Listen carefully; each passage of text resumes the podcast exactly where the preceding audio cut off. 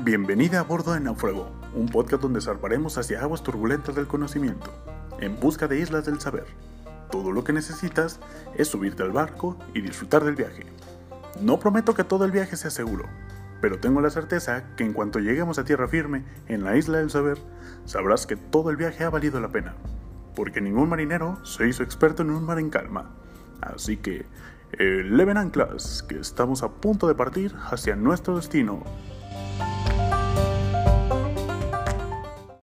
¿Qué tal? Bienvenidos a bordo un capítulo más. Mi nombre es Brandon Lee y vamos a comenzar con el capítulo del día de hoy. Esta semana se celebra el Día Internacional de la Salud Mental. Es por eso que vamos a estar hablando durante todo este mes de octubre sobre la salud mental, diferentes temas que nos conciernen a todos. Y es que el 10 de octubre de cada año se celebra con el objetivo de aumentar la conciencia de los programas de salud mental y sobre todo movilizar los esfuerzos en apoyo a la misma. Por eso es que la OMS ha hecho ciertas encuestas, ciertas investigaciones donde dice que, eh, estima, perdón, que una de cada cuatro personas padece algún trastorno mental en el mundo y las enfermedades normalmente comienzan antes de los 14 años de edad, pero la mayoría de las personas no se dan cuenta o no se tratan eh, las enfermedades mentales. Eh, también una investigación reciente de la misma OMS refiere que los trastornos por depresión y por la ansiedad cuestan anualmente a la economía mundial un billón de dólares en una pérdida de productividad, ya que no se le da la atención necesaria ni mucho menos el enfoque que se requiere. Por eso es que la principal causa de problemas de salud y discapacidad en, todo el mundo es la depresión, con un estimado de 300 millones de personas que viven con depresión. Y es que el día de hoy hemos invitado a, ella es una estudiante en psicología, ella es Claudia Machuca, pertenece al grupo de por salud mental, eh, básicamente ella es dueña, ama y propietaria de TUSA y por eso le invitamos para que nos platique un poquito más sobre la salud mental. ¿Cómo te encuentras el día de hoy, Clau? Hola, eh, bienvenidos. Este, la verdad estoy muy emocionada por este episodio y pues más porque estoy con un amigo increíble, entonces estoy muy emocionada de lo que vamos a hablar. La verdad estoy muy, muy honrado de poder tener aquí y que hayas aceptado venir. Este, pero antes de empezar, me gustaría que a todos nos platicaras qué es por salud mental o como aquí le llamamos entre la racita, TUSA, para conocer un poquito más de este proyecto. Sí, bueno, pues la verdad es que es un proyecto que, bueno, yo siempre te digo, es mi bebé, o sea, neta, con él he aprendido un chorro de cosas, he experimentado muchos fracasos, pero también muchos éxitos. Em, el fin de este proyecto más que nada pues son para las personas, ¿no? Yo siempre he querido como que hacer este proyecto por las personas pues más que nada más vulnerables y nuestro objetivo más que nada es como crear esa conciencia, que a mí me encanta como que la palabra conciencia porque siento que te abre muchas puertas, pues sobre qué es la salud mental, ¿no? Este, qué es lo que estamos viviendo, Ah, siento que es un paso muy importante el aceptar también que tenemos un problema mental o que estamos susceptibles a tener un problema mental y pues más que nada su promoción y su protección, ¿no? Que son importantísimos eh, englobado a la salud mental, pues proteger eh, nuestros derechos en cuanto a salud mental y promocionar cómo prevenir y cómo este, pues hacer que las personas vivan en equilibrio y en bienestar, ¿no? Más que nada. Entonces, pues sí, estoy muy emocionada porque realmente siento que hemos mejorado muchísimo y siento que más que nada es como que gracias a las personas que nos siguen y que se interesan también por su salud mental, ¿no? Entonces, pues sí, si quieren seguirlo, está por salud mental con X. La verdad es que a mí me encanta y soy parte de este gran equipo de por salud mental y creo que lo que se hace aquí con este proyecto realmente ayuda a muchísimas personas. Eh, poco a poco vamos eh, esclareciendo más sobre lo que es la salud mental y con estos espacios, no solo con TUSA, sino con mi podcast y con muchísima información que podemos encontrar en Internet, vamos buscando información que nos permita acercarnos más a lo que es la salud mental, porque creo que normalmente estamos muy acostumbrados a relacionar la salud mental con algo de locos o con cosas que no son y que se estigmatiza totalmente lo que es la salud mental a los profesionales de la salud. Y por eso creo que ha habido una barrera muy, muy grande eh, todavía en la actualidad para acudir a terapia porque se piensa que a terapia nada más van las personas que están mal o que eh, son locos, cuando realmente terapia es sinónimo de muchísimas cosas, de mejorar como persona, de encontrarte a ti mismo, de tener el coraje y la valentía de poderte enfrentar a ti mismo. Y creo que es un descubrimiento personal increíble y es súper recomendable a todas las personas que nos están escuchando. Y por eso me gustaría que Clau nos ayudas a definir como qué es la salud mental para poder entender un poquito más de qué estamos hablando, de qué se trata todo este mes de la salud mental y por qué se está haciendo y por qué es tan importante el día de hoy. Claro que sí. Bueno, pues obviamente según la La salud mental es el bienestar que una persona experimenta como resultado de su buen funcionamiento en los aspectos cognitivos, afectivos y conductuales. Y en la última instancia, el despliegue óptimo de sus potencialidades individuales para la convivencia, el trabajo y la recreación, ¿no? Creo que abarca súper bien todo lo que es la salud mental, ya que pues no estamos acostumbrados a ver como que todas estas uh, ramas involucradas en la salud mental, entonces se me hizo súper bien la definición. Sí, la verdad mencionabas algo súper eh, importante que es bienestar y en eso va encaminada mi siguiente pregunta de él, ¿por qué normalmente llamamos eh, salud mental y no bienestar mental? Porque siento que alrededor de la palabra salud mental, este, se encuentran muchos estereotipos y por eso se cree que si careces de la misma eres una persona loca, trastornada, enferma. Entonces, ¿por qué no usar un bienestar mental a una salud mental? Digo, en lo personal a mí me sigue encantando la palabra salud mental porque eso no quiere decir que sea más o menos, pero creo que sería importante hablar un poquito del tema de por qué no decir bienestar mental. Claro que sí, la verdad es que yo cuando, cuando escuché eso dije, es que la verdad, en mi, en mi opinión, bienestar mental, pues es como que ese estado de comodidad, de placer, de calma, de tranquilidad, pues mental, ¿no? Eso es lo que a mí me asocio cuando escucho bienestar mental, pero luego escucho salud mental y digo, es que salud mental me suena a salud pública, a derechos humanos, o sea, todo así como que en general el mundo de la salud mental está pues en esa palabra, ¿no? Y siento que bienestar mental como que lo, lo encasilla a nada más mental y estar bien mentalmente, cuando pues la salud mental involucra aspectos físicos, mm, obviamente pues lo mental, pero todo eso trae como que ligado la prevención, el tratamiento, la promoción, o sea, como que ya viene un mundo entero encima de la salud mental. Entonces yo también estoy como que casada con, con la salud mental, porque realmente, o sea, siento que hemos visto como tú dices al principio, como algo pues meramente psicológico, ¿no? O emocional. Cuando existen millones de aspectos que pueden eh, que pues hacerla caer, ¿no? O, o, maltratar la salud mental. Entonces, siento que es importante como que tener en contexto que la salud mental abarca todo y no nada más lo emocional. Sí, fíjate que me gustaría rescatar esto que decías de relacionado a los derechos humanos. Creo que eh, a pesar de todos los esfuerzos que hemos hecho las personas dedicadas al área de la salud, porque la salud mental sea considerada parte de la salud pública, aún lamentablemente aquí en México se sigue teniendo de lado la salud mental, sigue siendo una cuestión meramente para la práctica privada, eh, o las instituciones que logran tener un psicólogo, eh, pues realmente la atención suele ser muy, no me gustaría decir deficiente, pero creo que no se aborda de la misma manera porque no se le da la importancia, no se le brinda los recursos tanto económicos como sociales para poder implementar programas eficaces y que todas las personas que puedan tener acceso a la salud pública, también no solo ir al médico porque a lo mejor te sientes mal de eh, la cabeza o el estómago, sino también a poder acudir a alguna institución cuando te sientas mal, de que te duele el corazón, que no sabes qué hacer con tus emociones, que no sabes lo que estás sintiendo, que hay muchísima carencia al respecto de este tema porque no le hemos dado la importancia y podemos ver las estadísticas de siquiera de este año y cuántas personas no se han suicidado, cuántas personas no están padeciendo más trastornos mentales y ahora con el COVID que nos tienen la mayoría en el confinamiento, pues solamente todo esto va en incremento y hasta ahorita más o menos se le está dando una cierta importancia, pero no se le ha dado la relevancia que requiere la salud mental.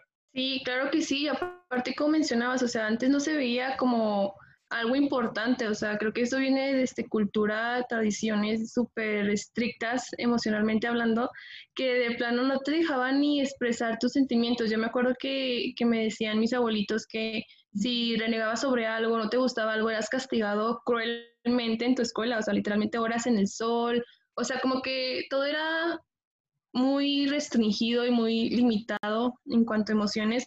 Y ahora vemos que ahora somos como que un, un humano biopsicosocial, o sea, realmente dices, o sea, no manches, ya, ya puedo sentir, ya puedo expresar, cosa que antes no se hacía. Entonces, siento que vamos como que en buen camino, pero obviamente necesitamos muchísimas más cosas para fomentarla, como dijimos anteriormente.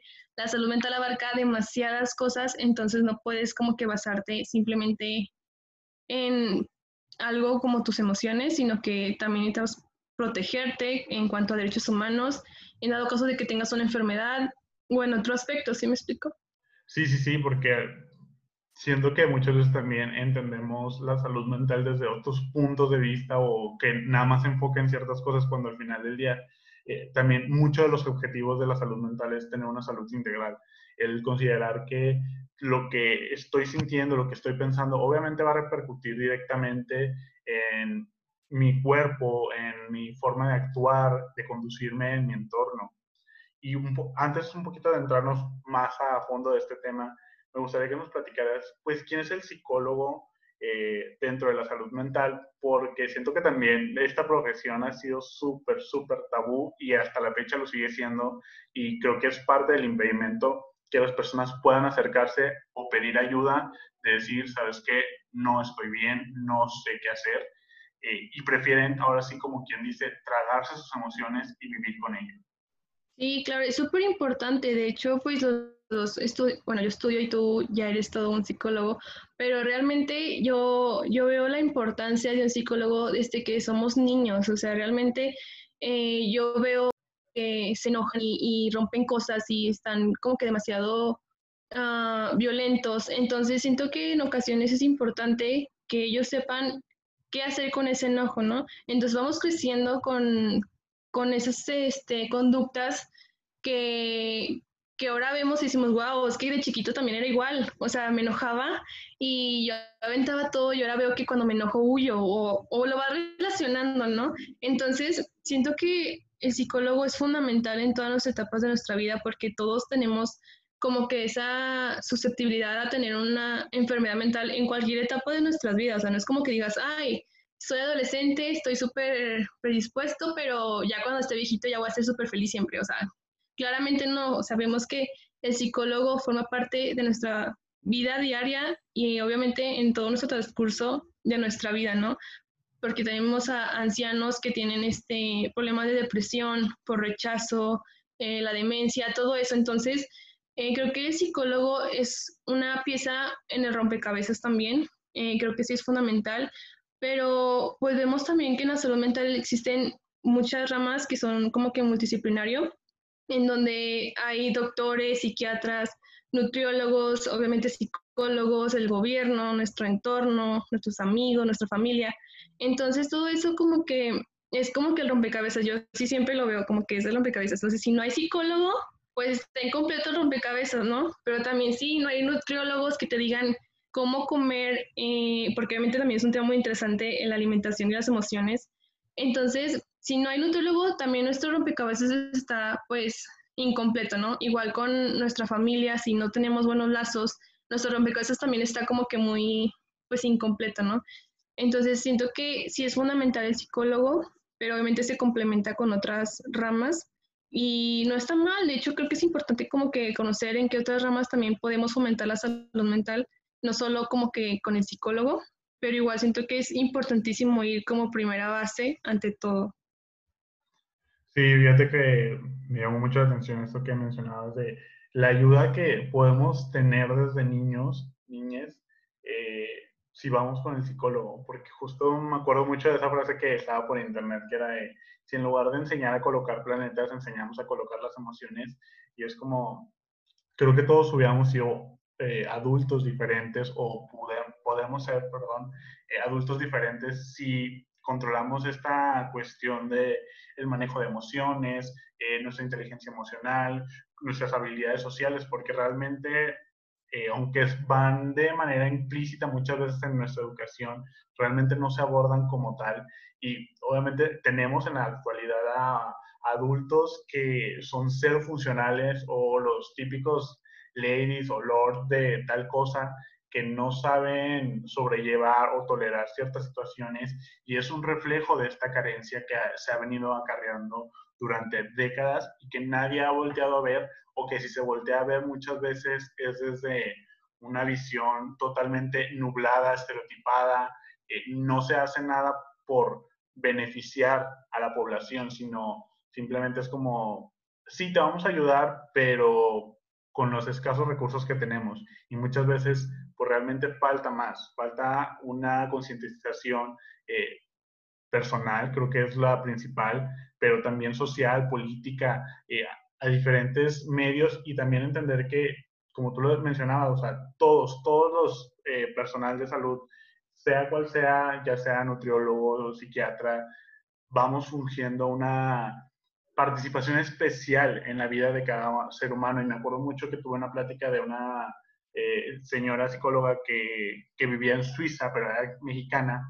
Ella decía, allá alguien se enferma, no sé, del estómago y ya lo vio el dentista, ya lo vio el psiquiatra, ya lo vio la trabajadora social, porque al final del día cada quien tiene un punto de visión totalmente diferente conforme a la carrera que fueron estudiando y por eso su calidad de vida es muchísimo más amplia porque tienen totalmente el apoyo del gobierno y sobre todo se preocupan de cómo esto que le está pasando le está afectando en sus diferentes áreas, no solo de la salud, sino social, laboral, y, es bien importante como el ser consciente de eso. Por eso también quisiera saber de él, ¿cómo ves tú la salud mental en este momento actualmente en el mundo? Porque siento que nuestras realidades son totalmente diferentes a cuando estábamos antes de la pandemia a ahorita la pandemia. Wow, es que la verdad es que han pasado tantas cosas en esta pandemia que a veces tú te pones a pensar y dices, es que ¿de dónde empezamos con esto? O sea, realmente siento que con la salud mental no es solo como que enfocarse en cómo te sientes, sino que también las conductas de otros, los, los problemas de otros te involucran en cierta parte. Y yo vi un video una vez donde decía que en el momento en el que violan un derecho humano de otra persona, lo están violando a ti, aunque tú no lo veas. Entonces a veces decimos, no, pues a mí que, que eh, mi amigo tenga depresión, o sea, a mí no me afecta en nada. Pero luego pasa el tiempo y esa relación personal te afecta y dices, o sea, creo que sería importante que atendiera a ese amigo, ¿no? Entonces, siento que en cuanto al mundo, todos tenemos como que esas problemáticas a nivel, pues, de nación, ¿no? Pero siento que México tiene todas. O sea, dices, no, pues un país le, se ayuda en, en pobreza, o sea, realmente no existe la pobreza en ese país. Y le oyes a México y tiene pobreza, eh, mm, violencia, o sea, como que dices tú, no hay de dónde agarrarse ni por dónde empezar. Entonces yo sí veo muy deficiente en nuestro sistema y más cuando vivimos en un país tan corrupto, en donde la salud mental que en último, y ahora vemos y dices, wow, o sea, realmente sí es importante la salud mental y creo que fue como que quitarse la venda para todos los mexicanos en esta pandemia porque ¿quién te atiende cuando te sentiste mal en la pandemia, no? Más bien era como que las instituciones o las asociaciones las que te brindaban recursos para esta pandemia, pero realmente a una institución buena de salud mental, la verdad no me ha tocado conocer. Entonces, realmente sí considero muy deficiente nuestro sistema de salud en general, de hecho. Sí, que al final del día las escasas instituciones que se dedican a la salud mental están saturadas, saturadas y tienen lista de espera tan largas que es como, pues yo creo que a lo mejor, digo, va a sonar feo lo que voy a decir, pero primero me va a morir a que me puedan atender y ya tenemos que recurrir muchas veces a la terapia privada que en, ocasiones suele ser costosa, digo, proporcional a los estudios y a lo que sabe el psicólogo, pero creo que también se debería tener esta facilidad de poder acceder. Si yo no cuento con los recursos, que pues también es parte de mi vida, el que si no estoy bien de mi cabeza, si no estoy bien de mis emociones, si no estoy bien de mi pensar, de mi sentir, pues obviamente no voy a ser funcional o no voy a estar productivo al 100% en mis demás áreas y que, como tú lo dijiste perfectamente, nos va a afectar de una manera directa o indirecta, porque ¿cuántas personas no conocemos a un amigo, un familiar, un conocido que o ya se quitó la vida o que intentó quitarse la vida o que está pasando por problemas psicológicos severos, pero no sabemos ni nosotros mismos cómo ayudarle a la persona porque no contamos tampoco con la información, con las herramientas. O en una ocasión una amiga me platicaba que eh, creo que era un primo de ella, este, eh, un conocido que estaba pasando por una situación psicológica muy, muy, muy desesperante y que trataban de llevarlo a un sistema de, de emergencia y que fue nula la ayuda, o sea, porque los protocolos que tenían ante esa situación no marcaban el cómo poder ayudar a la persona, simplemente era como, no, pues dale tal cosa para que se tranquilice, pero al final del día es como, sí, solo lo vas a tranquilizar por unas horas, pero luego después no puedes mantener sedado a alguien todo el tiempo, necesitas darle una atención más allá de un simple medicamento que anestesie el malestar. Wow, es súper interesante eso que mencionas porque justo estaba leyendo un artículo sobre esos tipos como de psiquiátricos que la verdad es que es, triste ver la situación de los psiquiátricos aquí en México.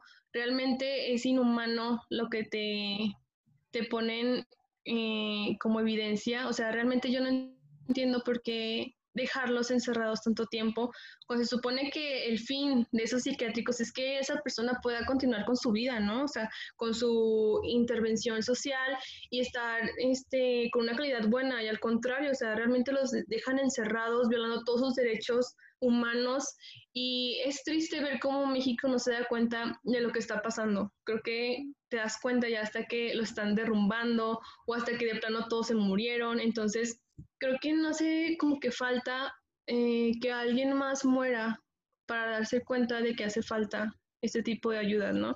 Entonces, a mí me sorprende, por ejemplo, yo, yo tengo personas cercanas a mí que son medicadas, entonces eh, el acceso a esos medicamentos también te vuelven eh, cómplice como que de esa mm, falta de conciencia, ¿no? Porque la gente accede a ellos sin receta médica a veces o el doctor les pagas para que tengan esa receta.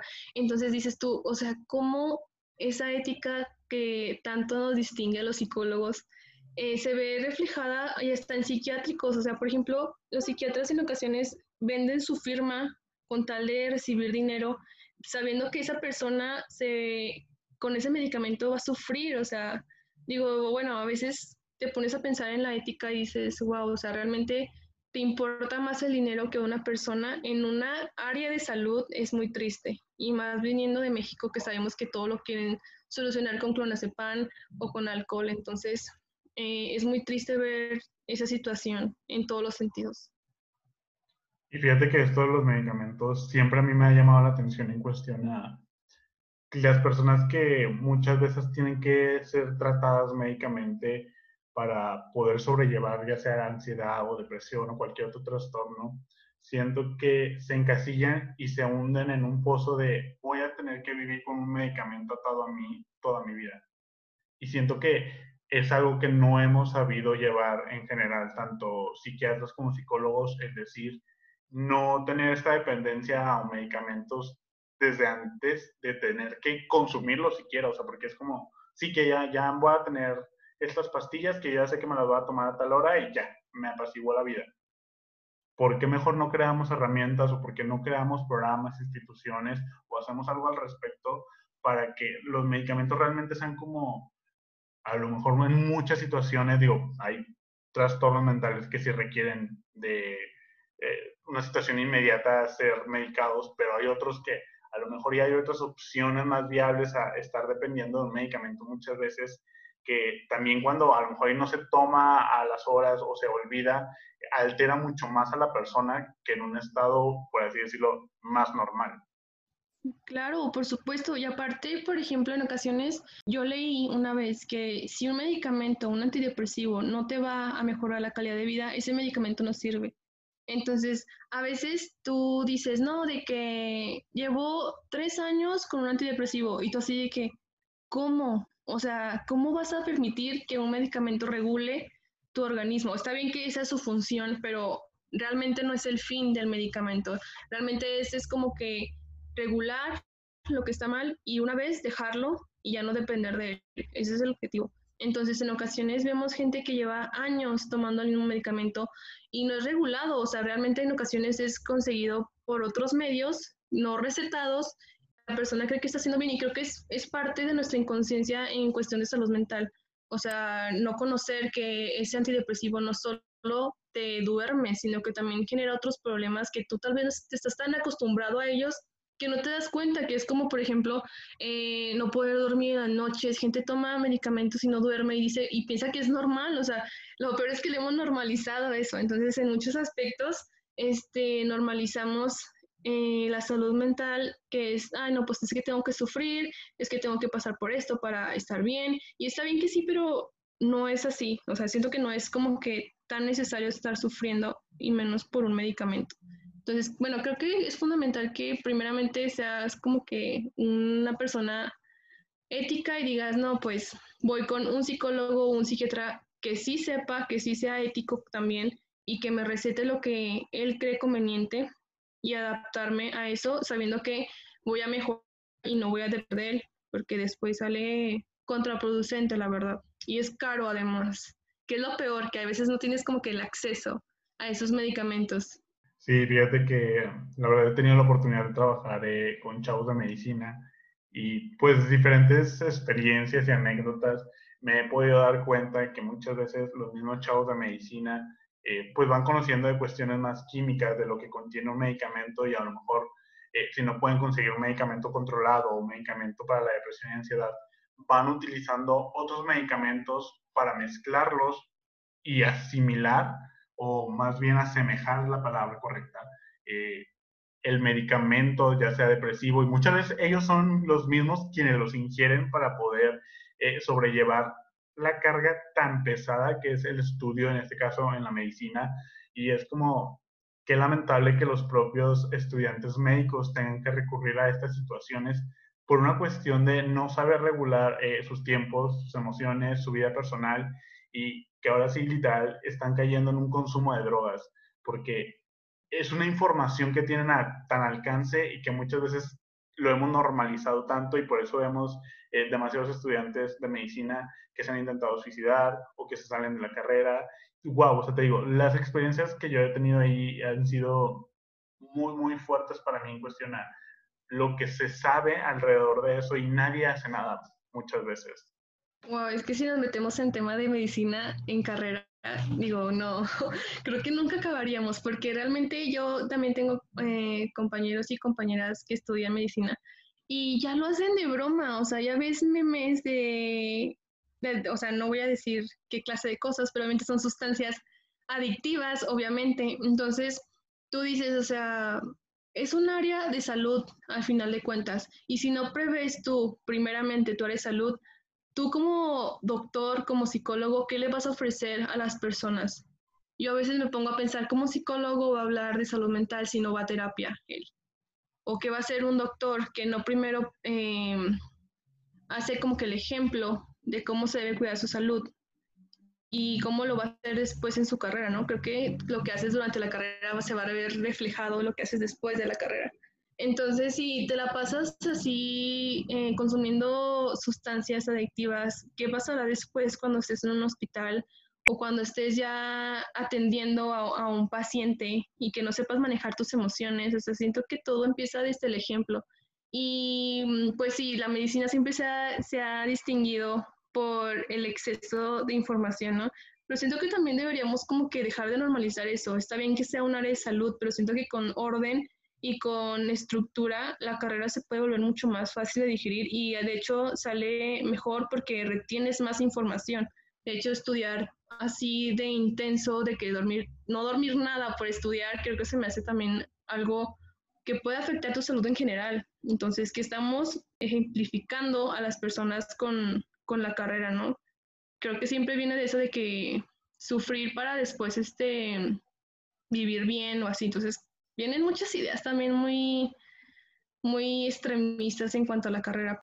Sí, la verdad es que me acuerdo mucho, una vez en primaria fueron a darnos una plática sobre nutrición y uno de los nutriólogos tenía sobrepeso y era como, es que qué incoherencia que una persona que haya estudiado nutrición eh, padezca de obesidad, porque es como no hay una congruencia entre lo que estás diciendo con lo que estás haciendo con tu propia vida y es exactamente lo que tú dices. O sea, un médico también puede ir al médico a consulta, un psicólogo debe al psicólogo a que lo atiendan porque no, no por estudiar cierta profesión estamos, eh, ¿cómo decirlo?, exentos de padecer algún trastorno alguna deficiencia a nivel físico, emocional, psicológico.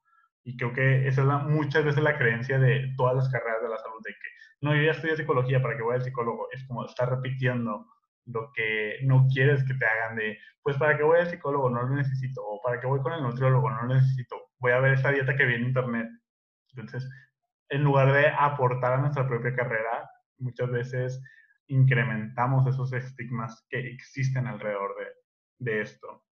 Por eso también me gustaría preguntarte sobre qué efecto tiene la salud mental en nuestra vida cotidiana. O sea, porque muchas veces creo que no vemos tampoco la salud mental como una cuestión de, es nuestro vivir diario, a segundo a segundo. No es como una marca de tiempo de cada tanto tiempo voy a ver qué onda con mi salud mental. No, es como hoy me puedo sentir bien y mañana no.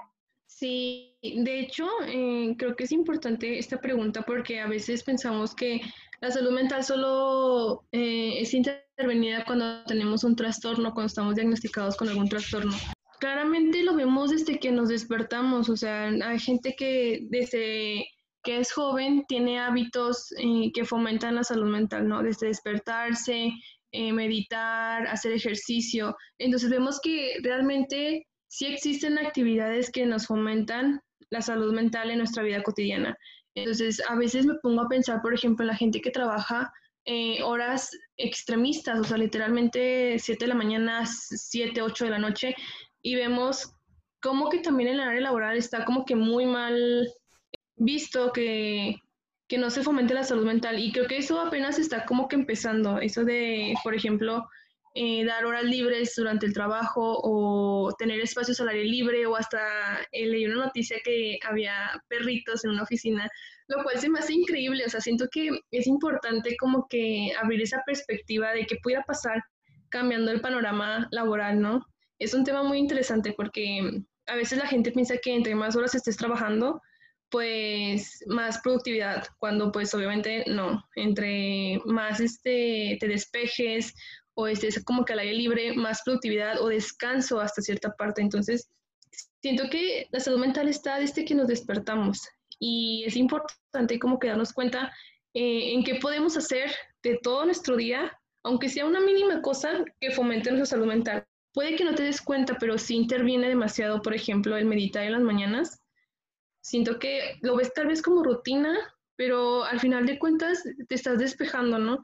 no sé, vas este, por tu desayuno y comes frutas, verduras en lugar de, no sé, de una dona y un café. Entonces, como que te vas dando cuenta que en tu vida diaria sí se pueden como que cambiar estas cosas y que gracias a esas cosas, pues fomentas demasiado tu salud mental y no estás tan susceptible a caer en algún trastorno o en algún problema, ¿no? Que pudiera causarte más daños a largo plazo.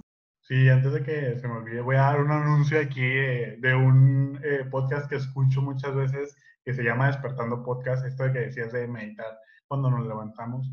La verdad es que escúchenlo, está disponible en todas las plataformas. Es un podcast que no dura cada capítulo máximo cinco minutos y que nos va enseñando un día una palabra diferente, que nos enseña a meditar un poquito para que nuestro día tenga una intención diferente y que nuestro chip cambie, porque justo lo que tú decías, o sea, nos despertamos y ya muchas veces hacemos las cosas por automático, de que ya tengo que ir a trabajar 12 horas seguidas a mi trabajo y pues obviamente nuestra actitud, nuestra productividad no va a ser la misma. Y hemos visto empresas como Facebook, como Google, eh, que tienen en sus espacios áreas de recreación, de, para convivir con otras personas, porque muchas veces como estar tantas horas frente a una computadora o haciendo lo mismo que nuestro nivel de productividad baja demasiado, entonces pues de nada va a servir que estés 12 horas si realmente fuiste productivo 3. Entonces, como tú le decías, justo apenas se le está dando un poquito más de importancia, al menos aquí en México, como estos aspectos de pues de nada te va a servir que tengas a tu trabajador 12 horas seguidas ahí si no te va a estar eh, produciendo lo que tú quieres que te produzca mejor. Dale los espacios necesarios y las herramientas para que pueda despejarse, para que pueda distraerse y luego ya, aunque sean 10, 15 minutos, y volver, y así, que sea continuo todo el proceso. Y te mencionaba lo de los trastornos mentales, que también creo que es algo que muchas veces no sabemos ni qué y hablamos por hablar. Si nos pudieras ayudar eh, mencionando qué son los trastornos mentales, porque creo que también este es todo un tema del que podemos hablar, no solo en un capítulo, sino en un podcast entero, eh, los trastornos mentales, porque se tienen concebidos de formas tan diferentes que pueden llegar a lo absurdo. Claro que sí, y a veces es súper confundido con otras cosas, entonces creo que es importante darle su concepto, las cuales son más que nada afecciones que afectan eh, o impactan el pensamiento, los sentimientos, el estado de ánimo y el comportamiento y obviamente pues pueden ser ocasionales o duraderas y pueden afectar su capacidad de relacionarse con los demás y funcionar cada día. Entonces ya no es básicamente nada más sentirnos tristes como a veces solemos pensar o, o decir, sino que también la diferencia es que ya no funcionas como humano, ¿no? Como individuo ya no puedes continuar con tu vida diaria, entonces creo que esa puede ser una diferencia, por ejemplo, entre depresión y tristeza, que a veces lo vemos demasiado normalizado decir, ay, tengo depresión, que es uno de los comentarios que en serio mm, me molestan demasiado, porque a veces no nos ponemos en el lugar de, la persona que lo está padeciendo, ¿no? No es como que la persona eh, se sienta triste y ya, sino que esa persona no puede continuar con ninguna de sus actividades diarias. Entonces creo que es importante no normalizar los conceptos de, trastornos mentales porque realmente eh, siento que hasta cierta parte es grosero para la persona que lo padece el decir que, que su eh, padecimiento es como que normal o algo simple cuando a veces tardan años o hasta una vida en recuperarse de esos tratamientos, ¿no? Sí, justo esto que mencionabas, escuché una frase que me encanta a mí, que es pues nadie escoge tener una, eh, una enfermedad mental o un trastorno mental. No es como que, ay, hoy quiero tener depresión, mañana bipolaridad y mañana quiero estar bien.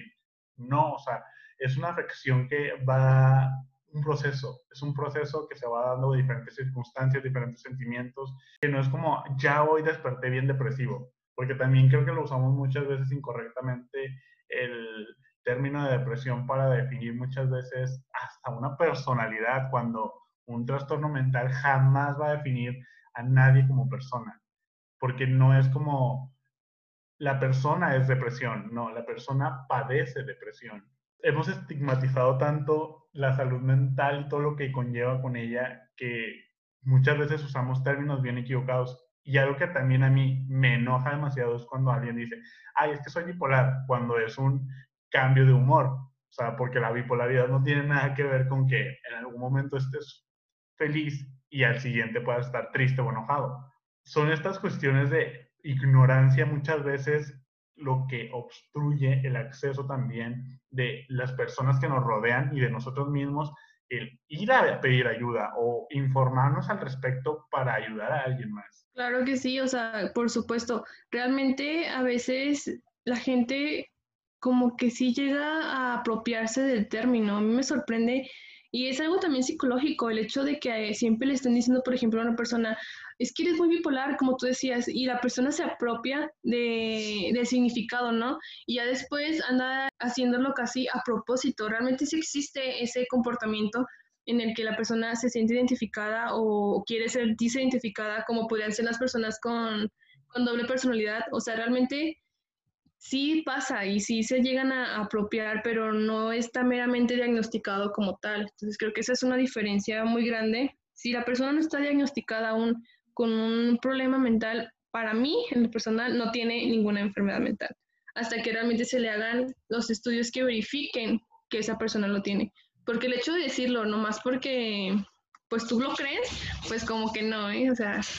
Sí, que hasta muchas veces hasta andan alardeando de, eh, tengo depresión, que no sé qué, y es como, ah, no, porque realmente si tuvieras depresión, eh, creo que no estarías eh, haciendo alusión a la misma, porque digo, sé que hay personas que padecen de depresión y cuentan su historia como para hacer conciencia, pero como todavía vivimos muy rodeados de estos tabúes y estigmas, es muy rara la gente que realmente habla desde la honestidad de tengo esto, estoy pasando por esta situación mental que me tiene de esta forma. Y muchas veces las personas que no padecen ningún trastorno mental eh, lo utilizan de una manera sarcástica o para burlarse o para simplemente de humor, cuando la salud mental no tiene nada que ver con ser graciosa o con algo humorístico, porque ¿cuántas personas no se mueren por suicidio?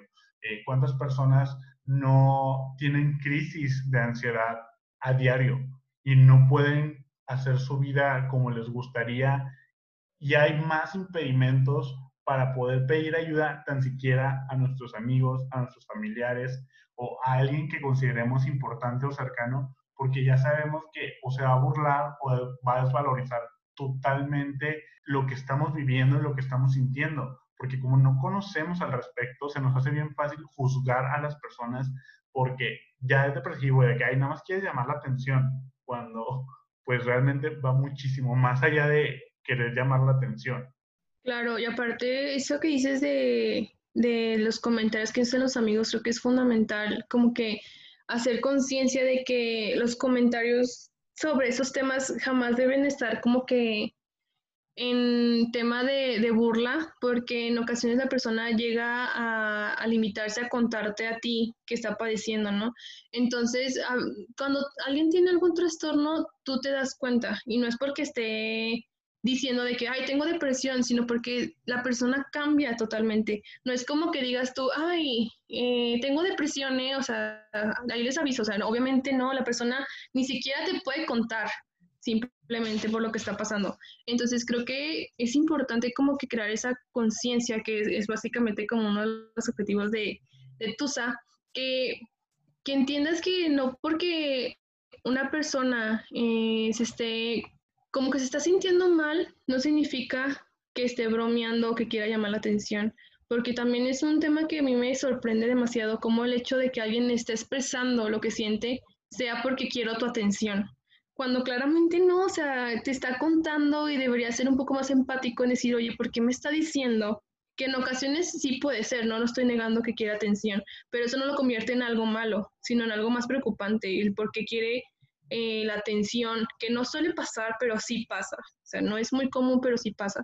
Entonces, el hecho de que me esté tratando de llamar la atención ya es un foquito rojo por el cual tú estar como amigo, como persona que quieres, eh, pues preocupado, ¿no? Y pues hablarle y no cerrarle como que ese vínculo contigo de obtener ayuda, ¿no? Porque a veces decimos de que, ay, de que ya deja de ser así y le cierras como que el paso a expresar esos sentimientos y la persona se queda ahí estancada, que es peor. Entonces siento que es importante como que manejar ese lenguaje un poco más, eh, pues que sea más moderado, ¿no? No, obviamente no vas a cambiar tu personalidad, pero sí sería un poco mejor que fueras más empático con la gente y más consciente sobre todo de que te están diciendo las cosas, ¿no? Y no basarte en que todo gira alrededor de ti y que quiere algo tuyo, entonces, ay no, o sea, creo que realmente es importante ser consciente. Creo que mi vida se basaría en conciencia, literal. Sí, que la empatía creo que es una palabra que deberíamos llevar más en acción. O sea, porque tú lo dices, muchas veces decimos comentarios, no por decirlos, y no nos damos cuenta de que alguien a nuestro alrededor puede estar pasando por una situación complicada y ya le cerramos esa puerta. Que si consideraba una mínima esperanza de poder contarme a mí o a alguien que también esté alrededor, ya no lo va a hacer y va a empeorar la situación, porque también me ha pasado muchas veces que es como, ah, ya ni me platiques, o ya es el mismo choro de siempre, y en lugar de mejor voy a empatizar, no solo empatizar es ponerse en los zapatos del otro, sino informarme, educarme, buscar qué puedo hacer yo por mí o por la otra persona, que si a lo mejor y es frustrante, digo, es válido sentirse frustrado de que estás viendo que alguien está pasando por una situación complicada y no saber qué hacerlo y lo estás escuchando repetidamente, pues mejor busca otras herramientas eh, que puedas utilizar para ayudar a la persona a poder sobrellevar esa situación y hasta inclusive que pueda ser atendido a lo mejor de manera correcta, porque muchas veces también se reconoce que está pasando una situación difícil, pero no van a las instancias o, con las personas correctas. Es de que, no, pues ya fui a que me leyeran las cartas este, o mis ángeles, eh, no sé. Digo, es totalmente válido, pero creo que cuando se trata de una cuestión más de salud mental, no se le debe dejar a cualquiera ni a la suerte de nadie. Sí, y creo que sabes también que pasa demasiado con los horóscopos. La verdad es que yo veo a mucha gente que, que cree mucho en los horóscopos y digo, está bien, realmente pues no, no le veo algún problema. El problema eh, creo que empieza cuando le juega a su salud mental algo que no está fundamentado científicamente, ¿no? Entonces yo, yo digo, está bien, o sea, básate si quieres en, en tu destino, como quieras, pero ellos no tienen como que un fundamento y estudios que validen que lo que estás eh, sintiendo es tal cosa, ¿no? Porque a veces piensan, no, es que me pasa esto porque es el karma o algo así. Dices de que, Obviamente no es eso, si me explico? Claramente es algo que viene más orgánico, puede ser algo emocional y tú te estás basando en que es el karma cuando no es. Entonces, creo que es importante como que distinguir cuándo enfocar este como que tu atención o tu salud en un en fundamentos que no están validados, ¿no? Entonces creo que es muy importante eh, esos aspectos en no creer que, que, alguien que no está fundamentado científicamente, eh, pues te diga algún consejo, ¿no? Y aplica en todos los sentidos de salud, no nada más este, la salud mental, porque también en lo físico, de que me duele esta parte, de que ponte no sé qué cuarzo, entonces yo así como, o sea, entonces los, los fisioterapeutas así como de que no, pues sí es cierto, oye, deberías ponerte, o sea, obviamente no, ¿sí me explico? Creo que por eso estudiamos y, y nos preparamos un tiempo como para que brindarte una atención que a largo plazo o corto plazo te pueda funcionar. Y ellos claramente yo no les veo algún fundamento científico, ¿verdad? Igual lo sacan más adelante, pero la verdad ahorita es que no está. Entonces, creo que es importante ir con gente que sepa y no basarte en otras cosas. Sí, que muchas veces eh, también me ha tocado ver que los que creen en el horóscopo, en estas cuestiones, ni siquiera están realmente educados o informados tan al respecto de qué es el horóscopo, cómo funciona, eh, qué propósito tiene y nada más como, güey, ya vi mi horóscopo en Instagram y súper sí lo voy a compartir. Pero digo, yo lo he visto nada más como por a lo mejor morbo y muchas veces como, ni siquiera me está pasando esto, nunca me ha pasado esto y yo creo que nunca me va a pasar, porque tal vez no tengo el conocimiento eh, más profundo de estos temas como para entender qué es lo que me quiere decir, o sea, o qué significa que realmente, no sé, Júpiter esté en Saturno, esas cosas, porque todo tiene un significado obviamente desde dentro de cada rama. Y si no conoces realmente eso, pues obviamente no va a servir para nada realmente. Y creo que en base a todas estas cuestiones que hemos estado hablando, creo que es importante saber también el cómo cuidar nuestra salud mental, que creo que estos vendrían siendo parte de lo que debemos hacer para cuidar nuestra salud mental, o sea, no dejarnos llevar por lo que estamos viendo de que sí, alguien ya subió un horóscopo, pero también no sabemos si muchas veces la persona está certificada o nada más está poniendo ahí lo que se le viene a la mente nada más. Y pues obviamente pone cosas muy genéricas y que no tienen nada que ver con una realidad eh, contundente. Siempre me ha llamado un chorro la atención los horóscopos porque creo que una vez leí un libro sobre cómo la psicología influye en los horóscopos. Obviamente un horóscopo muy diferente al que ahora vemos. Entonces, eh, en muchas ocasiones veía que a veces tú lees en el horóscopo lo que tú quieres escuchar. ¿Sí me explico? Entonces a veces sale de que mm, tu crush te va a hablar esa semana. Entonces tú estás emocionada porque obviamente esperas que tu crush te abre, ¿no? Entonces es como de que yo les explico a veces a, personas cercanas de que, oye, es que no sé, que realmente tú quieres, es como que una proyección, si te das cuenta.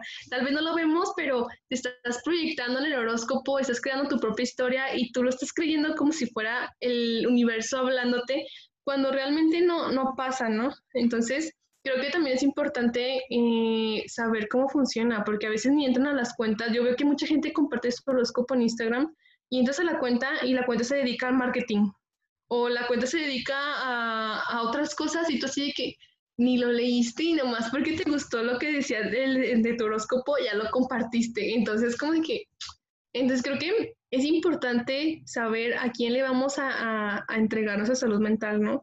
Que también ese es un tema súper intenso porque a veces le entregamos nuestra salud mental a los coaches, que es un tema que, que la verdad me podría pasar horas eh, expresando mi enojo a los coaches, porque digo, es que no lo puedo creer, no, no puedo creer que yo esté aquí como estudiante eh, aprendiéndome libros y llega alguien y en seis meses quiere darte terapia, o sea, digo, ¿cómo? No entiendo, porque, y lo peor es que en ocasiones la gente es más susceptible a creerles a ellos que al propio psicólogo que ha estudiado años de, en la carrera, ¿no? Y que tiene todo. Entonces digo, es que aguas, porque la gente también persuade demasiado y pudieras caer en algo que al final no tiene remedio, ¿no? Como a veces que la gente le receta cosas que dañan su cuerpo. Entonces, creo que es importante tener cuidado con esas cosas también.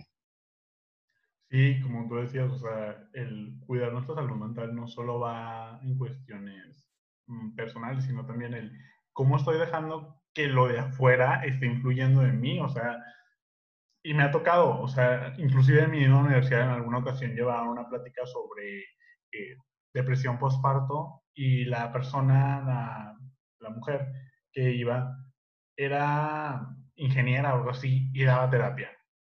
Y era como, a ver, ni siquiera tienes una preparación eh, correcta o adecuada y, y, estás dando terapia nada más porque pasaste por una situación de depresión postparto que es totalmente válido y que pasa y que es una realidad y qué bueno que se hable al respecto, pero no abusar de que ya pasaste por esa situación y ahora vas a dar terapia. Mejor estudia, prepárate y no con un simple curso diplomado que viste en internet, ya te quedas con la capacidad de poder cuidar porque es una responsabilidad la salud mental de otras personas.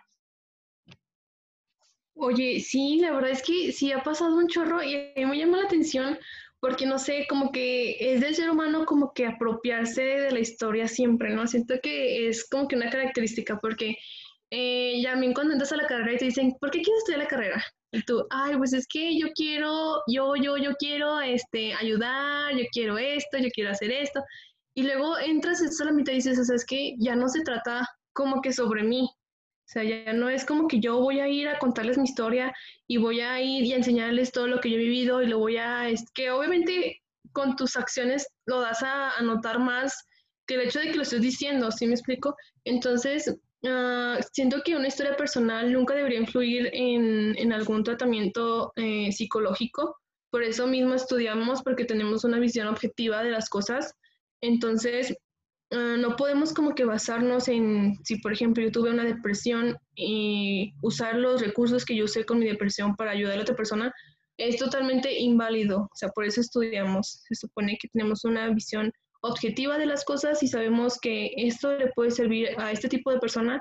Sin embargo, no es algo personal, ¿no? Siento que en la carrera te vas dando cuenta que existen demasiados métodos, demasiados este, tratamientos y que no siempre va a ser el mismo para la persona, sino que tienes que, por lo mismo, hacer un análisis, un estudio clínico. Entonces creo que es importante, como te dije al principio, a quién le vamos a entregar eso, ¿no?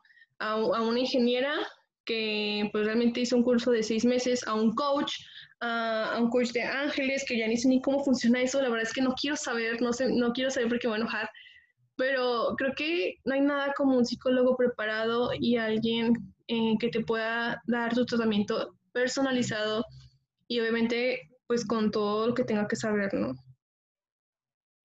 Sí, la verdad creo que todo esto que uno está abordando alrededor del capítulo ha sido de mucha utilidad porque muchas veces vemos estas cosas como normal o no somos conscientes de que esto no está bien o que esto está bien entonces, siento que es darnos cuenta, quitarnos esa venda de los ojos de decir, a ver, es que yo estaba con esta creencia y resulta que es algo totalmente diferente. Me gustaría encaminar todo esto al cómo pedir ayuda, porque siento que también estos coaches, estas personas fuera del área de la salud, son una parte significativa, pero no son la mayoría, claro está, que obstruyen el pedir ayuda, porque muchas veces dejan los procesos abiertos, eh, no brindan la información correcta, en lugar de dar un beneficio a largo plazo, nada más lo hacen así como instantáneo, a corto plazo, de que si ya no te sientas mal ahorita ni en una semana, pero luego que va a pasar dentro de seis meses, de un año, dentro de diez años, ¿cómo puedo pedir una ayuda que sea ahora sí adecuada, certera y que estoy yendo con la persona correcta e indicada que me va a ayudar? Creo que ah, es también algo muy importante porque, por ejemplo, en los niños chiquitos me llama la atención como ellos cuando tienen algún problema, pues van con su papá o con su mamá, ¿no? O, o con su maestro. Entonces creo que desde chiquitos es importante como que analizar quién es mi grupo de apoyo en ese momento en mi vida, ¿no? Porque a veces pensamos que nuestro grupo de apoyo es este, la vecina con la que nunca comunicamos o una persona totalmente alejada a nosotros. Entonces creo que es importante distinguir quién es nuestro grupo de apoyo, nuestros papás en dado caso, o nuestros amigos, nuestra familia, maestros, instituciones públicas. Entonces creo que tienes que distinguir muy bien quién es tu grupo de apoyo y ver quién no está involucrado en el grupo de apoyo en tu problema, ¿no? Porque obviamente no vas a ir con tu mamá o a tu papá a decirle que tienes problemas con ellos, porque obviamente no siempre en todos los casos es bueno, ¿no? A veces hay violencia intrafamiliar. Puedes decirle a tus papás, oye, tengo problemas contigo. ¿Por qué? Porque pues por muchas razones, ¿no? Obviamente puede salir contraproducente. Entonces lo adecuado es siempre ir con el grupo donde tengas más confianza. Por ejemplo, tus amigos pudieran ser, obviamente buscando siempre la, como que la búsqueda, pues profesional, ¿no? Siempre buscando a alguien que pueda ayudarte realmente.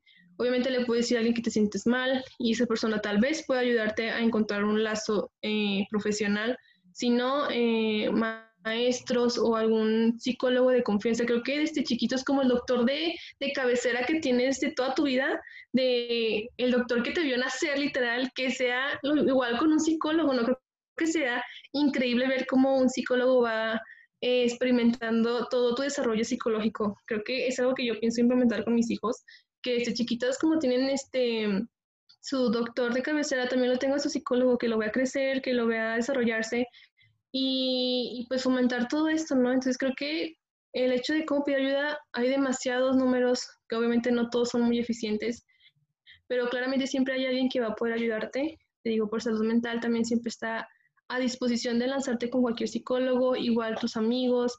Entonces, siempre recurre a, las personas a las que más tengas confianza y intenta siempre buscar ayuda profesional.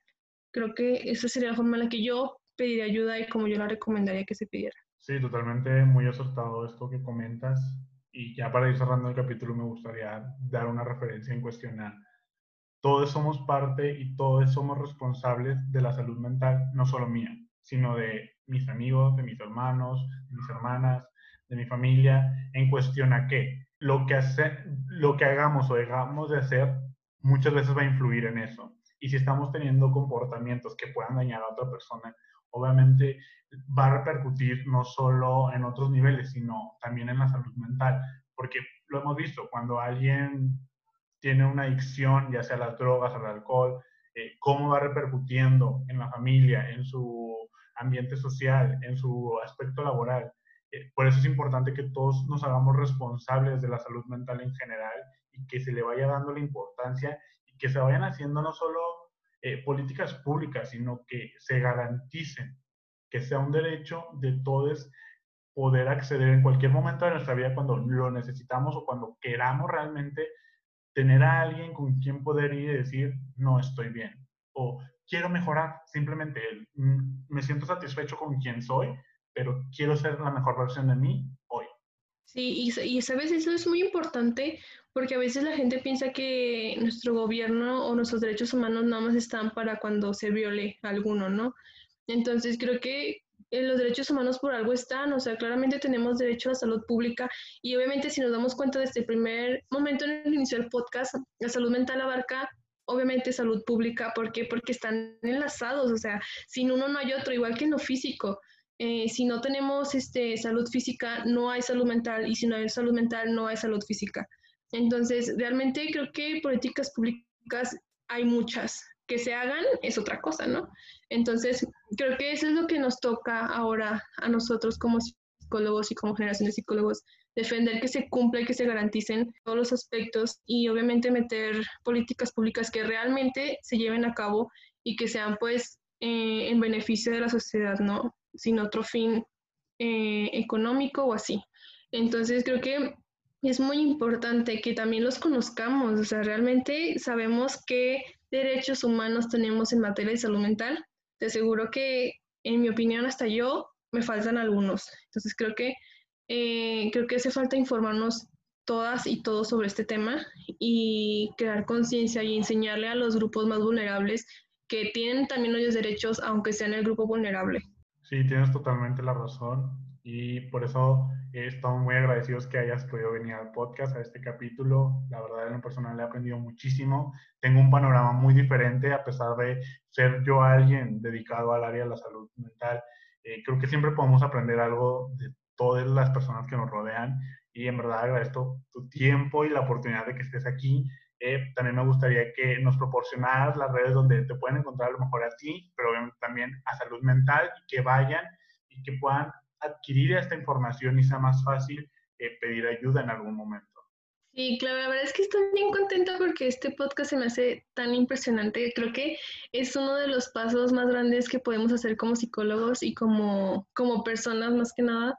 Eh, como que ese acceso a la información que antes no teníamos, ¿no? A mí me sorprende que a veces no teníamos, no teníamos como que ese acceso o esa visibilidad. Entonces, me encanta que podamos platicar y dar nuestra opinión y compartir y que pues ustedes que se están escuchando también como que se amplíen el panorama de lo que estamos hablando, ¿no?